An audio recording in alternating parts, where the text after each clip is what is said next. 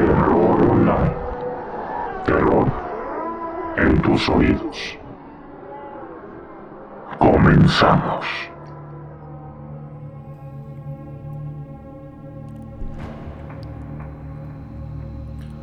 Muy buenas noches, bienvenidos a este nuevo capítulo del podcast Terror Online, donde estaremos hablando de temas interesantes relacionados con lo paranormal, lo oculto y todo aquello que por las noches no nos deja dormir. La tortura ha sido usada por miles de años. De hecho, mucha gente piensa que la tortura, el hacerle daño a otras personas, es algo que solamente una minoría es capaz de hacer torturar a alguien no es fácil. Es algo que es estresante y sumamente perjudicial para ambas partes. Por ejemplo, uno de los mercados más grandes del año 2001 fue la venta de la medicación contra el estrés postraumático. Veteranos de guerra que sufrieron o infligieron algún tipo de tortura se ven afectados a largo plazo. Y es que, ¿cómo no? con las cosas que hacen o ven están súper cabronas. El aislamiento, ahogar a una persona, aplicar corrientes eléctricas, las palizas a una persona que no puede defenderse. Todas estas cosas son hechas sí en guerra o en el espionaje o en prisiones, lo que ustedes quieran. Y no son justificables, pero tienen un propósito. Sin embargo, cuando una persona tortura por placer, por el mero placer de ver el sufrimiento de una persona, es en este momento cuando se puede explorar hasta qué nivel es capaz el ser humano de llegar. Hasta qué punto somos capaces de actuar y perder todo aquello que nos define como una persona funcional. En el capítulo de hoy les contaré una historia que sucedió hace poco más de 30 años. Este caso es considerado por muchas personas como uno de los peores casos de secuestro y tortura en la historia de la humanidad. El nivel de crueldad que llegaron a alcanzar cuatro cabrones menores de edad, menores de edad, la violencia y la indiferencia y sobre todo esos pensamientos que todos tenemos en adolescencia, que nos hace pensar que somos intocables, que nadie nos puede tocar, que somos... que el mundo nos la pela, en pocas palabras. Todos estos factores se unirían para que esos cuatro cabrones perdieran todo lo que tuvieran de humanidad y se convirtieran en unos terribles monstruos. El día de hoy les voy a hablar de los 44 días en el infierno. La tortura de Junko Furuta. Junko Furuta nació un 18 de enero de 1971. Era un estudiante de preparatoria que se ubicaba en Misato, prefectura de Saitama, en Japón. Ella era muy popular, eh, principalmente por dos cosas. Porque era muy guapa y porque era sumamente inteligente. Como les digo, apenas tenía 17 años y ya causaba envidias. Según sus amigas y conocidos afirmaban que ella era una niña modelo, sobre todo una joven muy simpática y querida por mucha gente. Junko no tomaba, no fumaba, no usaba ningún tipo de droga, no solía ir a fiestas ni nada por el estilo. Era lo que para muchos podría definirse como una chica aburrida, pero no, esta morra era demasiado popular ella se mantenía a la raya de todas las fiestas, pero era muy conocida y odiada por muchos. Junko era algo así como una nerd popular y trabajadora además. Junko estaba enfocada en sus cosas. Tenía un trabajo de medio tiempo que ya le había asegurado un lugar en un trabajo de tiempo completo cuando saliera de la escuela. Y a la vez era de las primeras en la clase. O sea, una persona así claramente levantaba envidias. Las chavas guapas de la escuela no le podían recriminar a la nerd, que era fea, porque era más guapa que ellas. Y las nerds no le podían recriminar que era una bonita estúpida porque era más lista que ellas. Esto sería no un detonante, pero sí un factor clave ante uno de sus captores, Miyano Hiroshi. Hiroshi era un tipo de su escuela que era bien sabido que quería con Junko, no en el buen sentido, no quería una relación sana y bonita, eh, no quería una manito sudada ni nada por el estilo, no. Él solamente se la quería cochar. Junko lo sabía y le decía, pues Nel. Imagino que todos en algún punto de nuestra vida hemos recibido una negativa de cualquier cosa, no estoy hablando de cochar, de cualquier cosa. Bueno, Hiroshi no. A este vato nunca le habían dicho que no. No aceptaba un no por respuesta. Y un no por parte de una chica era para él una patada en los huevos con botas de metal. Antes de hablarles sobre el infierno que se vivió en los días siguientes al 25 de noviembre de 1988, el día del secuestro de, Junka, de Junko, les contaré un poco de sus captores. Debido a que estos cabrones cometieron los hechos atroces que les voy a contar a la edad de la menoría de edad, que en Japón son 20 años, su identidad ante la corte y en todos los documentos expedidos del caso fue mantenida en secreto. Eran ubicados como el chico A, B, C y D. Sin embargo, su identidad le valdría 100 hectáreas de verga a una revista que investigaba el caso y las terminaría revelando. Según los editores de la revista, dijeron que los actos que habían llevado a cabo fueron tan pasados de chorizo, tan asquerosos y bajos que no importaba si eran menores de edad o no. No tenían derecho a esconderse tras la ley para mantener su anonimato. El primero de ellos era Miyano Hiroshi, nacido en 1970 con 18 años al momento del secuestro. Él había sido desde su niñez demasiado problemático. Era un niño sumamente agresivo. En la escuela fue el bully, o sea, le partía a su madre a los débiles. Y no tenía una figura paterna que lo mantuviera a raya o, lo, o le metiera unos chingazos por portarse mal. Podrían pensar que venía de una familia conflictiva, como sucede en muchos casos con este tipo de niños, pero no era así. Ambos padres trabajaban, eran personas muy bien preparadas académica y laboralmente, eran unos buenos papás que lamentablemente tuvieron la pésima suerte de tener un hijo de la chingada. Durante la preparatoria, Hiroshi empeoró en su actitud y obviamente sus actos también. Para empezar, de ser un bully y con una mala actitud, empezó a robar y no lo hacía de la manera pacífica. Los golpeaba y cuando ya los dejaba casi muertos, les robaba todo lo que tenían. Ah, y obvio, si eran mujeres a quienes asaltaba, el vato no perdía la oportunidad de toquetearlas a todas o violarlas. Eventualmente su actitud lo llevó a conocer a las personas equivocadas y terminaría conociendo a los yakuza. Los yakuza, si no lo conocen, si no los conocen, es la mafia más temida de Japón se dedican a enumérenlas a extorsión, tráfico de armas, trata de blancas, prostitución, apuestas ilegales, casinos ilegales, todo lo que todo lo culero que se les pueda ocurrir. Estos cabrones comercian con eso. Datan desde el siglo XVII, así que imagínense cómo deben de ser estos cabrones para tener más de 400 años de existencia. Como les decía, Hiroshi comenzó a hacer trabajos para ellos. Primero cuidando unas oficinas que tenían ahí, después haciendo encargos más grandes como el tráfico de drogas o armas, hasta que llegaron a su mero mole, golpear gente.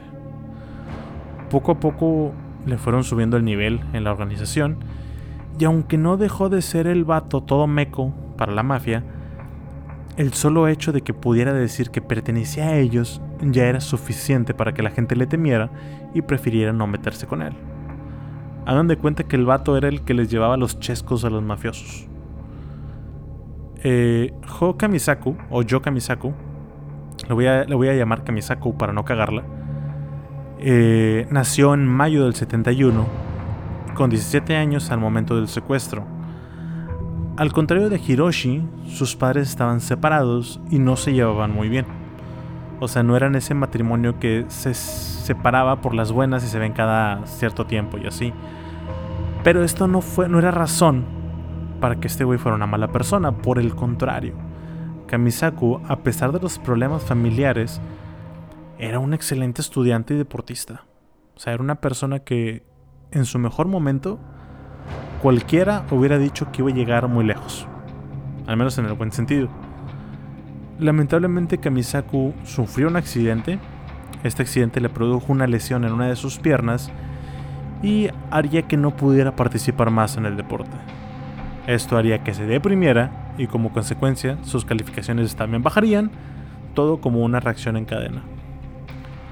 Todos estos contratiempos o mala suerte, como le quieran decir, en la vida de Kamisaku, las bajas de calificaciones, la incapacidad de desempeñarse en el deporte, todo harían que fuera expulsado de la escuela. A partir de aquí, Kamisaku quedaría emperrado con la vida. Diría que la vida no es justa con él, que él hacía todo correctamente, etc.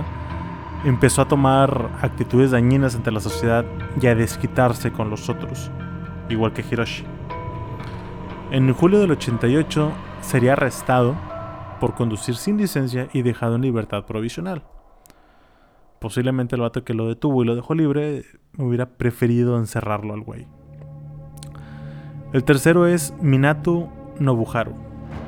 Nacido en diciembre del 72 con 16 años al momento del secuestro, sus padres trabajaban todo el día, por lo cual nunca estaban presentes en casa.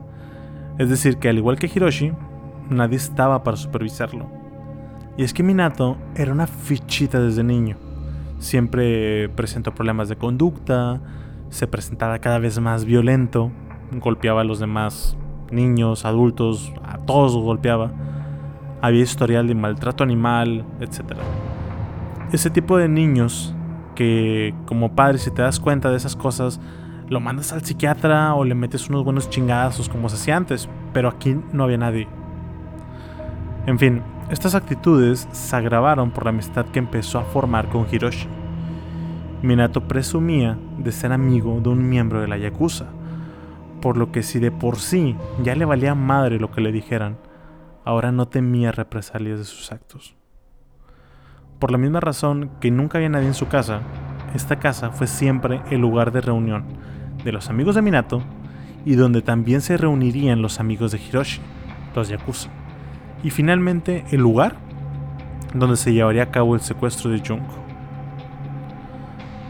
El último, pero no menos importante, Watanabe Yasushi, nacido en diciembre del 71, tenía 17 años al momento del secuestro.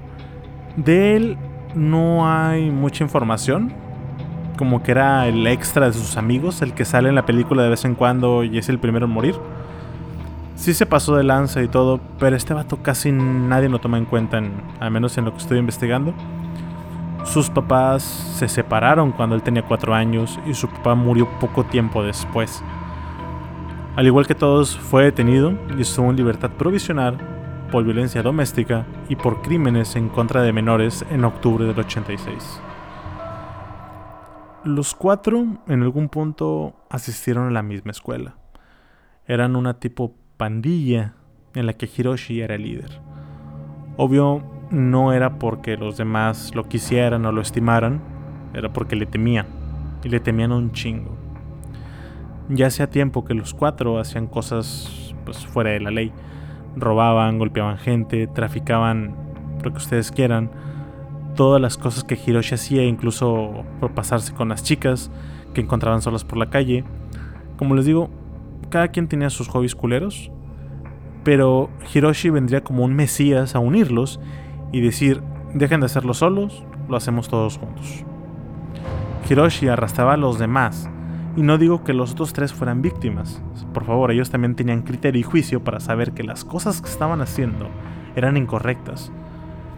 Pero cuando tienes la protección de un vato que dice a los cuatro vientos que el mundo se la pela y que es de la Yakuza, pues los otros güeyes le perdieron el, miedo a la vida y se dejaron caer como gorda en tobogán ante los placeres de lo ilegal.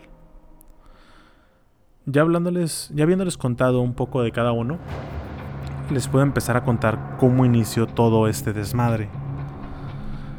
Todo comenzó con Hiroshi y Minato. Ellos decidieron ir a la ciudad de Misato, o sea, de donde era la escuela de, todos ellos y de Junko, con la intención de atrapar a alguna chava, robarla y de paso violarla. Andaban hornies los güeyes. Iban los dos en sus motos manejando por la carretera y en un punto del camino se toparon con Junko que iba en su bicicleta a lo lejos. No le identificaron, solamente vieron que una chava iba sola y dijeron de aquí soy. Junko venía de trabajar e iba para su casa. Hiroshi le comenta a Minato el plan. Le dice que se van a acercar por detrás y que Minato la va a atacar. Que le patee la bicicleta por un lado para hacerla caer y que inmediatamente después se larga de ahí. Minato, como todo un perrito obediente, va y aprovecha que Junko iba distraída, patea su bicicleta, la ve caer y se larga riéndose. Junko, toda golpeada por el reverendo putazo que se metió contra el suelo, se queda de ¿qué pedo? ¿Qué pasó? ¿Quién era ese cabrón? Porque pues Minato traía casco. En ese momento llega Hiroshi en su moto, aprovecha para acercarse a Junko con la mejor actitud del mundo la ayuda a levantarse y le dice que ese güey era un loco que se la pasaba molestando gente en esa parte del camino. Y que si quería, la podía escoltar a su casa para que no le pasara nada. Si Minato no hubiera traído el casco, le hubiera reconocido y ver a Hiroshi hubiera sido confirmación suficiente para decir, este pedo está mal. Estos güeyes se conocen, algo traman. Lamentablemente, Junko pecó de inocente no sabía qué estaba pasando. Medio conocía a Hiroshi, porque pues como les digo, iban a la misma escuela y Hiroshi era bien sabido que quería con ella. Pero supongo que Junko llegó a pensar en algún momento, qué buen pedo este vato. Me ayuda y quiere conmigo. Tal vez le dé una oportunidad, tal vez no sea tan mala persona como, como pensaba. Pero bueno. Fue por esta familiaridad, la actitud que tomó Hiroshi de héroe y el loco pateabici suelto de Minato, Kichunko pensó que era una buena idea dejarse escoltar por Hiroshi. Amarró su bicicleta, porque Hiroshi le, le dijo, no te vayas en tu bici, yo te llevo. Amarró su, su bicicleta, que de hecho fue encontrada después por una señora que pasó por ahí.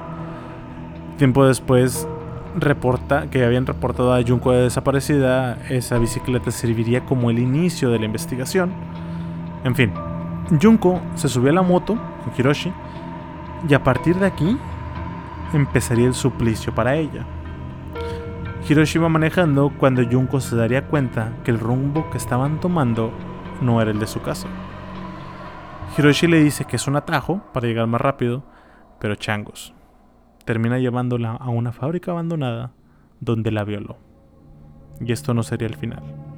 No terminaría como una violación. Hiroshi se llevó a Junko a un hotel donde de nuevo la violaría. En esta ocasión no se la llevó en la moto, se la llevó en un taxi y es que la amenazó con que si no se callaba, si decía algo, le iría peor. Así que ya estando bien asustada, prefiere hacerle caso y cooperar pensando que su suplicio ya casi terminaba. Aquí como pueden ver, hubo dos ocasiones en las cuales Junko pudo haberse salvado si no se hubiera subido a la moto con él y se hubiera gritado al taxista que la tenía secuestrada. Lamentablemente Junko tenía demasiado miedo que no pudo hacer algo. Inmediatamente después de violar a Junko, Hiroshi llama a los demás y le dice que los logró que al fin pudo tener sexo con Junko. Y Kamisaku le dice que se quede un rato más con ella, que se tienen que ver y pensar qué es lo que van a hacer con ella. Hiroshi se ve con Kamisaku, con Minato y con Watanabe, los cuatro juntos, en un parque cercano, y Junko atrás ya como una rehén. Piensan que la mejor idea del mundo es llevarse a Junko a la casa de Minato, Recuerden que nunca había nadie en esta casa. Así que se la llevan y apenas llegando ahí, Junko es violada de nuevo. pero ahora por los cuatro en repetidas ocasiones. O sea, apenas va empezando este pedo y la chava ya fue amenazada, tirada de su bicicleta y violada un mínimo de seis veces. Mm, lamentablemente no es por hacer menos la situación de alguna víctima de violación que está escuchando este podcast, pero imagínense cómo se sentía Junko a este punto. Hay casos de mujeres que después de sufrir un trauma como una violación, su vida no vuelve a ser la misma. Incluso algunas optan por el suicidio. Así que solo dimensionen el dolor y el trauma que sufría Junko a este punto inicial del infierno. Apenas estamos comenzando. Obviamente Junko les pide que la dejen ir, que no va a decir nada a nadie, pero ninguno de los cuatro secuestradores se cree ese cuento. Hiroshi la amenaza con que él es de la Yakuza y que sabe dónde vive. En su cuaderno, en los cuadernos que tenía en su mochila, venía su dirección. Hiroshi dijo que si no, los, si no los obedecía, iba a mandar a alguien de la mafia a que asesinara a sus padres. Junko por miedo les dice que está bien y que hará todo lo que le pidan, pero que no le hagan nada a sus papás. Pasan dos días y el 27 de noviembre los papás de Junko hablan a la policía para reportar que su hija no ha vuelto a casa. Ya saben que si uno habla a la policía le dicen que tiene que esperar 48 horas, que a lo mejor se fugó con alguien. Pero Hiroshi y los demás sabían que esto iba a pasar. Conocían lo que los papás de Junko iban a hacer, así que hacen que ella les hable a sus papás para decirles que está a salvo. Junko le dice a sus papás, bajo amenaza obviamente, que se fue con un amigo, que no la reporten como desaparecida, que se encuentra bien y que pronto llegará a casa. Todo esto lo hace Junko siempre con la esperanza de que la dejen libre después de divertirse, entre comillas, un poco con ella. No sabía en qué iba a degenerar todo este pedote. Los papás de Minato, como les digo, vivían ahí, pero casi no estaban. Pero cuando sí estaban, que era principalmente en la cena, los demás chicos hacían pasar a Junko como una novia, o sea, como la novia de alguno de ellos. Sin embargo, pasarían los días y los papás se darían cuenta de que eso era una mentira, sobre todo por la manera en que la trataban y nadie la defendía. Digo, mínimo se espera que tu novio te defienda. Pero aún así, sabiendo que todo eso era una mentira, nunca actuaron. Esto por miedo a Hiroshi y a su propio hijo que era cada vez más violento. En una ocasión, de hecho, Junko estaba cenando con los papás de Minato y los demás cabrones, y la mamá sugirió, oye niña, ¿por qué no te vas a tu casa? Seguramente tus papás se están, se están preocupando por ti, ya tienen mucho tiempo aquí. Acto seguido, Minato lanza su comida, se puso de pie y le metió un retroputazo a la mamá y le dijo que dejara de decir pendejadas. ¿Se acuerdan que les dije que los papás le tenían miedo al hijo? Bueno, esta es una de las de esas razones, el nivel de violencia y descaro de este cabrón para pegarle a su propia madre. Aunque más adelante se darán cuenta como quiera que los papás de Minato eran unos pendejos, así que a lo mejor sí se merecía el cachetado en la señora. A raíz de esto, y para evitar los comentarios de los padres, en los días posteriores, Yuko no siempre era alimentada con pues comida común y corriente. Los secuestradores le daban de comer cucarachas y le hacían beber su propia orina.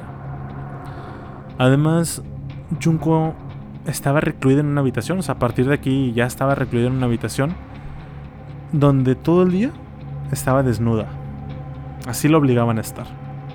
Eventualmente pasarían los días y los padres, como les digo, se darían cuenta y no actuarían por miedo a su hijo, por miedo a Hiroshi, como un miembro de la mafia, y de toda la gente que estaría acudiendo a casa, todos ellos relacionados con la mafia. Y como si se tratara de una casa de citas donde Junko era la única para satisfacer a todos. Si piensan que esto es demasiado culero, aún no empieza lo fuerte.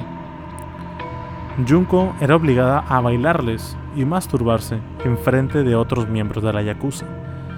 Y se estima que Junko fue violada más de 400 veces por más de 100 hombres diferentes en los días que estuvo secuestrada. Más de 100 personas que sabían lo que estaba pasando en esa casa y que nunca hicieron nada para salvarla. O sea, ninguno tenía un poquito de remordimiento y los que sí lo tenían tenían más miedo que empatía. Todas estas personas, incluidos los chicos que la secuestraron, orinaban sobre Junko y la usaban como un cenicero humano, donde apagaban sus cigarros en la piel y depositaban los cigarros ya apagados en el interior de su vagina. Todo esto dejándoles graves marcas de quemaduras, quemaduras que serían pequeñísimas comparadas a las que le harían más tarde. En una ocasión, estando todos dormidos, exhaustos de las tremendas violadas que le habían hecho a Junko, ella aprovecharía para escaparse, acercarse a un teléfono y pedir ayuda. Estaba ya dándole la información a la policía. Ya estaba diciéndoles apenas el infierno que había estado sufriendo. Y justamente en el momento, en el momento más importante, cuando les iba a decir dónde estaba, quién había secuestrado, etcétera, todo, todo, todo, todo, fue descubierta por Hiroshi. Hiroshi colgó la llamada. Junko quedó paralizada al saber que había sido descubierta y sin poder moverse, empezó a suplicarle perdón a Hiroshi, que le había cagado. Hiroshi volvió a marcar por una tranquilidad y les comentó que había sido un error, que había sido un problema doméstico, lo que ustedes quieran. Pero la policía no se presentó. Hiroshi estaba súper cagadísimo con lo que atrapó haciendo a Junko y le empezó a golpear con una furia y un odio como nunca antes había sentido. Le metió un super chingazo a Junko y la tiró al suelo. Roció líquido inflamable en las piernas de Junko y con un encendedor, un encendedor prendería en fuego las piernas de ella. Esta, sería, la primera tortura que infligirían sobre el cuerpo de Junko. Antes eran las violaciones, pero el hecho de que Hiroshi viera tan cerca que lo iban a atrapar hizo que descargara todo su temor sobre la pobre Junko. En un punto del secuestro, los chicos perderían cada vez más la humanidad e insertarían fuegos pirotécnicos en las orejas, la boca y la vagina de Junko lo que provocaría serias heridas internas, y esto solamente sería el principio. Insertaron una gran variedad de objetos dentro de la vagina de Junko, como por ejemplo palos de golf, bats, botellas, y en una ocasión un bombillo o foco, como le quieran llamar, caliente, que además de quemarla internamente, terminaría por reventarse haciendo bastantes cortes en su cavidad vaginal. Si ya han visto alguna vez el video de One Man One Jar, sabrán lo que les hablo. Para el día primero de diciembre, poco más de 30 días después del inicio del secuestro, Junko ya había sido severamente golpeada por bastantes personas, no solamente los secuestradores. La cara de Junko ya no se parecía a la chica guapa que era antes, había sido no solamente golpeada por puños y pies en la cara, usaron palos de golf, sí, los mismos que habían insertado en su vagina, palos de bambú, e incluso su cara había sido azotada en múltiples ocasiones contra el pavimento, hasta desfigurarla tanto que llegaría a quedar irreconocible. Además, estos cuatro cabrones tomaban turnos para saltar encima del cuerpo de Junko los cuatro le dejaban caer también pesas en su estómago. Esto ocasionaría fallas de sus órganos internos y como consecuencia llegaría a no poder retener ya alimentos ni líquidos. Junko un día pidió agua pero no, la, no la pudo retener y terminó vomitando sobre la alfombra. Minato obviamente se enojaría bastante porque le ensució la alfombra y le empezaría a golpear de nuevo de puro pinche coraje. Y los otros tres güeyes viendo también lo que estaba pasando, se unirían a la golpiza. Como Junko estaba muy lastimada y ponerse de pie era un esfuerzo enorme, monumental, le tenían que amarrar del techo y así quedaba suspendida como un saco de box. Que sí, usaban como tal.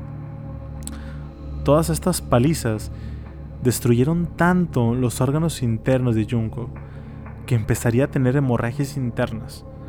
Hemorragias que serían expulsadas por la nariz y la boca. La nariz de Junko, ya rota en muchos pedazos, al tener tanta sangre y mucosidad ya coagulada, le impedía respirar con normalidad. Así que la boca era la única forma que tenía de respirar. Imaginen todas esas sacadas de aire que le provocaban con los golpes en el estómago, las patadas en el abdomen o las pesas que le dejaban caer. Y como si fuera un ciclo, o sin poder imaginar nuevas formas de torturar a Junko, los chicos le volverían a vertir líquido inflamable en una mano, le prenderían fuego y verían todos cómo Junko trataba de apagarse las llamas. Y estos cabrones nada más riéndose. Cuando Junko terminaba de apagarse la mano, entre los cuatro la sujetaban y empezarían a quemarle la otra mano, luego un pie, luego el otro. Al final quedaría completamente quemada de sus extremidades y la botella de líquido vacía. Ah, y dijeron, pues qué chingón, ya no hay líquido que vertir, ya se acabaron las torturas, no. Después la botella se le introdujeron en el ano, provocándole un desgarre anal y que por suerte, o sea, fíjense, por suerte no se reventó en el interior. Con su cuerpo completamente débil y sin poder levantarse ni defenderse, estos cabrones tomaron piedras y cualquier herramienta que tenían a su, alcance y golpearon las manos de Junko, rompiéndole todos los huesos hasta que ningún hueso quedara completo. Los pulverizaron e incluso las uñas de sus dedos se desprendieron dejando más carne viva expuesta y los dedos completamente reventados como si fueran globos rojos llenos de agua. Vean su mano.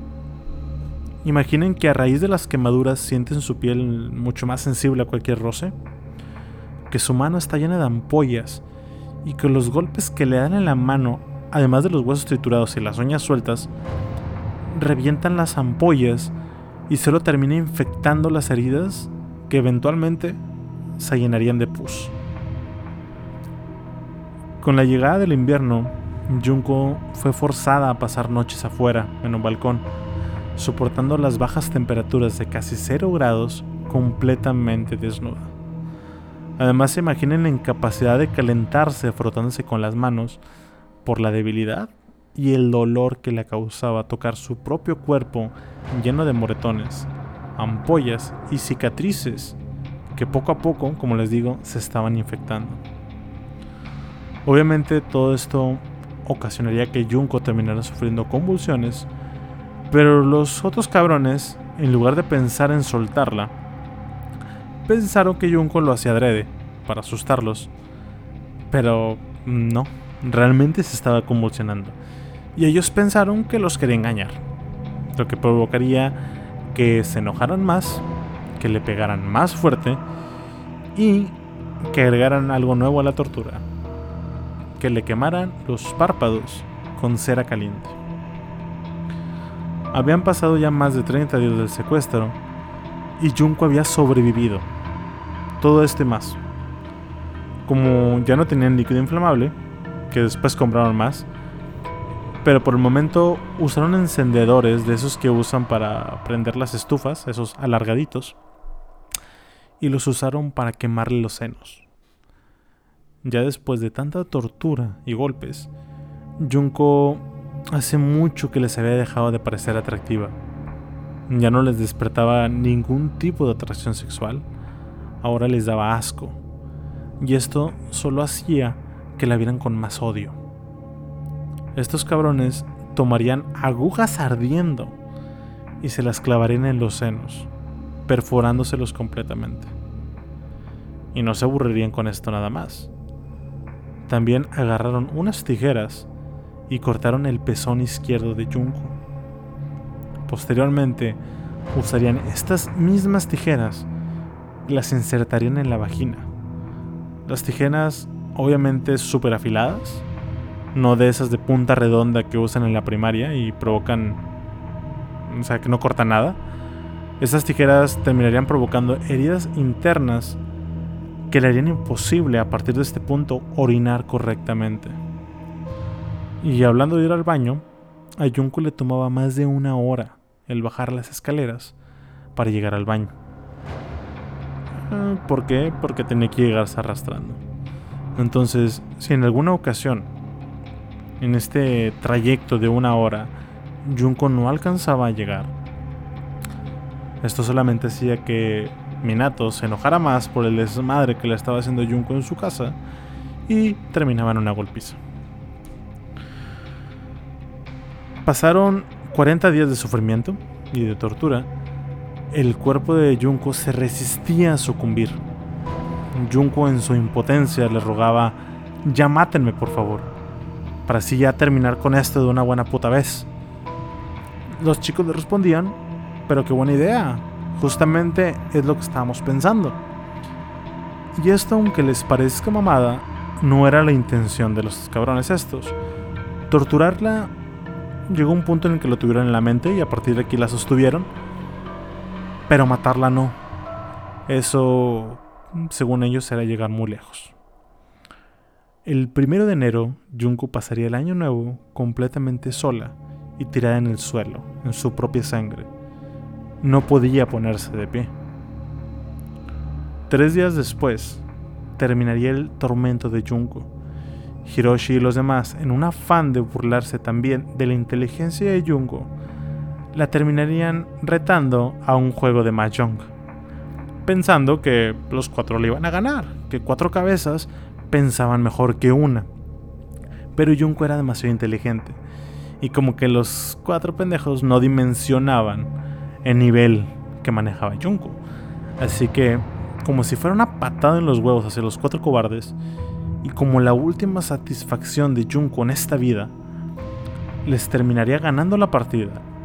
Y Junko, con su última sonrisa, recibiría los golpes de los cuatro pendejos estos, patadas, puñetazos, golpes, palos de golf, bats, todo impulsados por su orgullo completamente destrozado, aniquilado, mandado a chingar a su madre, harían que Junko se pusiera de pie, algo que era casi imposible a este punto, por, como les digo, las quemaduras, todo lo que había sufrido, y con un fuerte golpe de lado a lado con un bat, romperían sus piernas, cayendo inmediatamente al suelo como si fuera un costal de papas, no sin antes golpearse la cabeza con un mueble.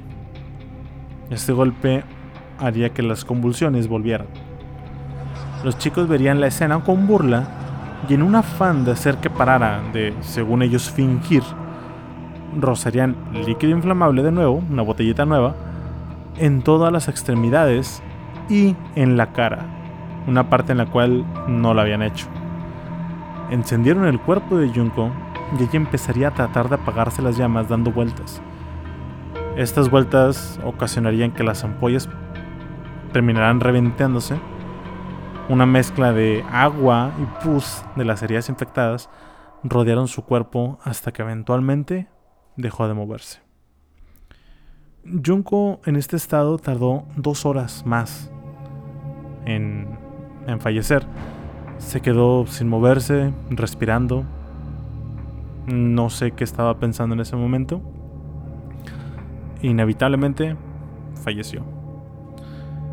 Al momento de su muerte, Junko estaba embarazada. Hiroshi y los demás quedaron pendejos, paralizados al ver que el cuerpo de Junko dejó de respirar. No se movía y por más golpes y patadas que le daban, ya no se defendía. La vida había abandonado su cuerpo finalmente. Temerosos de lo que podía pasar si se enteraban que habían asesinado a alguien, inmediatamente tomaron sábanas de la habitación de Minato y la rodearon en estas. Llevaron el cuerpo hasta un tambo o un barril o como le quieran llamar, donde depositaron el cuerpo y luego después rellenaron este tambo de cemento. La idea inicial era botar el tambo en el mar. Dijeron con el peso saber hasta el fondo, nunca nadie la va a encontrar. Sin embargo, no sé si porque pensaron que era muy complicado transportar el tambo de donde estaban hasta el mar o por hueva, prefirieron dejarlo en un terreno baldío. El 23 de marzo de 1989, ya pensando que habían dejado atrás sus cosas, que nadie se había dado cuenta, Hiroshi y Kamisaku fueron delatados por un infiltrado de la Yakuza. Pero no por lo que le hicieron a, a, a Junko, sino por una presunta violación de otra chica que nada que ver. Además, encontraron ropa interior en sus casilleros, porque también, aparte de todo lo que eran, robaban ropa interior. El detective encargado del caso los empezaría a interrogar a cada uno por separado y lamentablemente por el caso en el que los estaban investigando, o sea, el de la chica esta que, se, que, violaron, no encontraron ninguna forma de vincularlos a los hechos. Ellos habían sido, estaban seguros, después lo, lo, lo confirmaron. Pero por el momento no había forma de incriminarlos.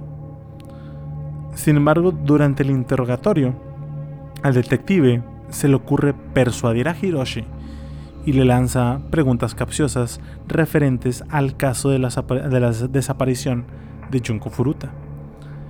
Incluso se arriesgó a comentarle a Hiroshi que Kemisaku ya había hablado, pero que todavía no lo pasaban a reporte o como ustedes quieran. Entonces le dijo, si tú hablas primero, te puede ir menos peor, pero ya sabemos. Hiroshi, con todo, el miedo con todo el miedo del mundo ahora sí, ya no se sentía tan valiente ni presumía ante la policía sus conexiones con la Yakuza. En cambio, casi se orina encima y le contó a la policía dónde se encontraba Junko. El detective se quedó asombrado de que Hiroshi le comentara que supiera dónde estaba Junko y le pidió su localización. Dijo a huevo, funcionó. Hiroshi se adelantó a decir que su cuerpo lo podían encontrar en un terreno baldío del cual les dio la dirección. La cara del detective cambió completamente cuando escuchó que Hiroshi usó la palabra cuerpo. Con esto se aseguraba de que la chica que tanto habían estado buscando estaba muerta. Cualquier posibilidad de que la chava estuviera secuestrada, aún viva, se esfumó en un segundo. Al día siguiente la policía encontró un cuerpo sepultado en cemento que pronto fue identificado como Junko Furuta de 17 años gracias a las huellas digitales. Hiroshi y Kamisaku fueron inmediatamente arrestados y poco después Watanabe y Minato, gracias a las confesiones de Hiroshi, también fueron arrestados. Los cargos por los cuales se enjuiciaron fueron por secuestro y el infligir heridas que provocaron la muerte. Así, así suena, en lugar de cargos de violación y asesinato. La violación no pudo ser comprobada porque fueron tantas las personas que violaron a Junko, tantas muestras y pruebas de no solo ellos, sino de decenas de personas que pasaron por esa casa que no había pruebas concluyentes sobre dichos actos por parte de estos cuatro cabrones específicamente. Y no, el hecho de que ellos lo admitieran no era suficiente. Sin pruebas, no hay delito.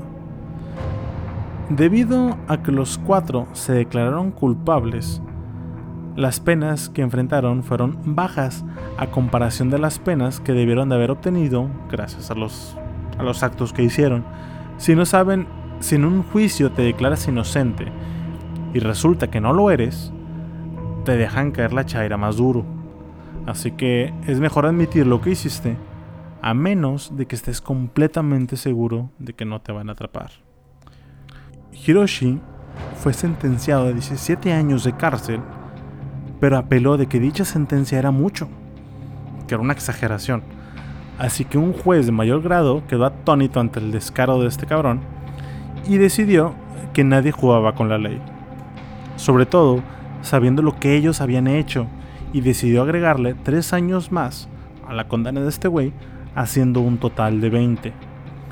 20 años era en su momento la pena más grande seguida de la cadena perpetua en Japón. Ahora, imagino que los tres amigos terminarían odiando a Hiroshi por esta movida, porque el tamaño de sus huevos para ponérsela al juez al tú por tú haría que les actualizara no solamente a él, sino a todos sus condenas. Minato recibió originalmente de 4 a 6 años, pero tuvo una condena actualizada de 5 a 9. Los papás de Minato no fueron acusados, pero la familia de Junko sí levantó una demanda civil contra ellos por su inacción, y dicha demanda terminó en que debían de pagarles a los papás una cantidad de 50 millones de yenes como indemnización, que son aproximadamente 425 mil dólares estadounidenses, el tipo de cambio de hoy. Watanabe fue sentenciado originalmente de 3 a 4 años, pero tendría su condena actualizada de 6 a 7 años. Kamisaku fue sentenciado a 8 años en una cárcel juvenil después de salir en el, en el 2004, ya libre, fue arrestado de nuevo, esta vez por golpear hasta casi matar a una persona que según él era el amante de su entonces novia, a quien le dijo, y cito, no tengo miedo de matarte, puedo hacerlo. Ya me salí con la mía una vez. Con estos hechos, el vato fue condenado a 7 años más de cárcel, saliendo obviamente en el 2011. Si a este punto del podcast están indignados y enojados por todo este desmadre, déjenme les comento que además la mamá de Hiroshi vandalizó la tumba de Junko y alegaba que era por su culpa que Hiroshi estuviera preso que ella le había arruinado la vida a su hijo. Chingate esa. Durante el juicio, cuando se estaban dando los detalles del caso y pues todas las torturas que le hicieron pasar a Junko, que fueron aproximadamente un total de 24 distintas torturas documentadas, un espectador de la sala se desmayó y la mamá de Junko tuvo un colapso nervioso que duraría por el resto de su vida y para el cual necesitaría ayuda psiquiátrica. Durante el funeral, un amigo y compañero de la clase de Junko leyó lo siguiente. Jun-chan, bienvenida de vuelta. Nunca soñé que te veríamos de nuevo de esta manera. Debiste de haber sufrido tanto dolor, tanto sufrimiento. El happy que hicimos para el festival de la escuela se hubiera visto muy bien en ti. Escuché que el director te presentó con tu certificado de graduación, así que nos graduamos juntos. Todos nosotros. Jun-chan, ya no hay más dolor, ya no hay más sufrimiento. Por favor, descansa en paz. El empleador de Junko se presentó con sus padres con el uniforme que Junko iba a usar una vez terminada la escuela. Su uniforme de tiempo completo. Dicho uniforme fue puesto en su ataúd. Definitivamente las penas que enfrentaron los cabrones fue mínima comparada a la que merecían por lo que hicieron a una chica inocente. Y de haber sido uno o dos años mayores, hubieran enfrentado penas capitales o como mínimo habrían tenido cadenas perpetuas. Como les digo, la mayoría de edad en Japón está definida a 20 años. Y lamentablemente todos hoy, al día de hoy, están libres estos cabrones están libres. Y lo peor no es eso, sino que mucha gente llegó a saber del secuestro, pero no hicieron nada. Los papás de Minato, el hermano de él, que también estuvo implicado, los más de 100 hombres que abusaron de ella, incluso amigas de los, de los cabrones estos, fueron a la casa por curiosidad de que tenían una chica secuestrada. Todos ellos impunes. ¿Y se acuerdan cuando les dije que los papás de Junko habían ganado una demanda civil y que les iban a tener que compensar con, con los 425 mil dólares? Bueno, Los papás de Junko no recibieron ningún solo centavo de eso. En cambio, ese dinero, no me pregunten por qué, pero fue dividido entre los tres hijos de puta que salieron antes y que a partir de ahí llevaron una vida de lujo y de fiestas. Parecería que todo lo que les conté el día de hoy es ficción, es sacado de alguna película o de alguna mente retorcida de alguien, pero no es así. Fue un hecho real y lamentablemente existen videos e imágenes de esto porque quedó documentado. Los chicos grababan cada cosa que le hacían a Junko y esto fue lo que a su vez sirvió de evidencia para encarcelarlos. Todo esto en la cultura popular impactó tanto de tal forma que hasta se publicó un manga y se produjeron dos películas que relatan los hechos. Como les dije al principio, definitivamente la tortura no tiene una explicación posible. Y este nivel de indiferencia ante el dolor ajeno y la falta de empatía para cometer estos actos son actitudes que definitivamente solo es posible ser concebidas por personas que disfrutan este nivel de violencia. Personas que no importa qué clase de terapia, rehabilitación, castigo, lo que sea, pueden llegar a tener, son personas que en mi opinión no cambian. Y que si se les deja libres y sin ningún tipo de supervisión, definitivamente lo harán de nuevo. Coincido con lo que el juez encargado del caso de Junko comentó, y cito, Violencia excepcionalmente grave y atroz ha sido infligida en la víctima. Junko Furuta fue asesinada tan brutalmente a la temprana edad de 17 años que su alma debe de estar vagando en tormento. El día que se graba este podcast, 4 de enero del 2020, se cumplen 30 años del fallecimiento de Junko un amargo recuerdo de lo que el ser humano puede llegar a ser capaz de hacerle a su semejante. Eso es todo por el día de hoy. De nuevo, mi nombre es Alex Deschain. Los invito a darle follow a este podcast y a la página de Facebook con el mismo nombre, Terror Online, donde estaré publicando imágenes relacionadas con el podcast del día de hoy.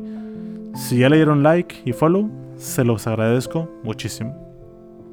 Espero que les haya gustado que se sienten incómodos en la oscuridad de su habitación y que al dormir, este podcast les provoque pesadillas. Hasta luego.